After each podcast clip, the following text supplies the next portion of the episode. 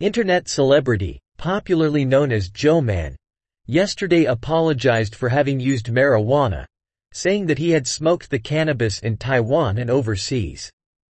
In Taiwan, marijuana is classified as a Category 2 drug under the Narcotics Hazard Prevention Act.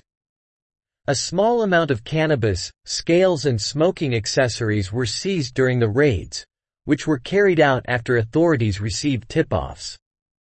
They all had their urine collected for testing and were all released after being questioned by prosecutors, who are investigating the illicit drug cases. They were released without bail on charges of possessing and possibly using marijuana.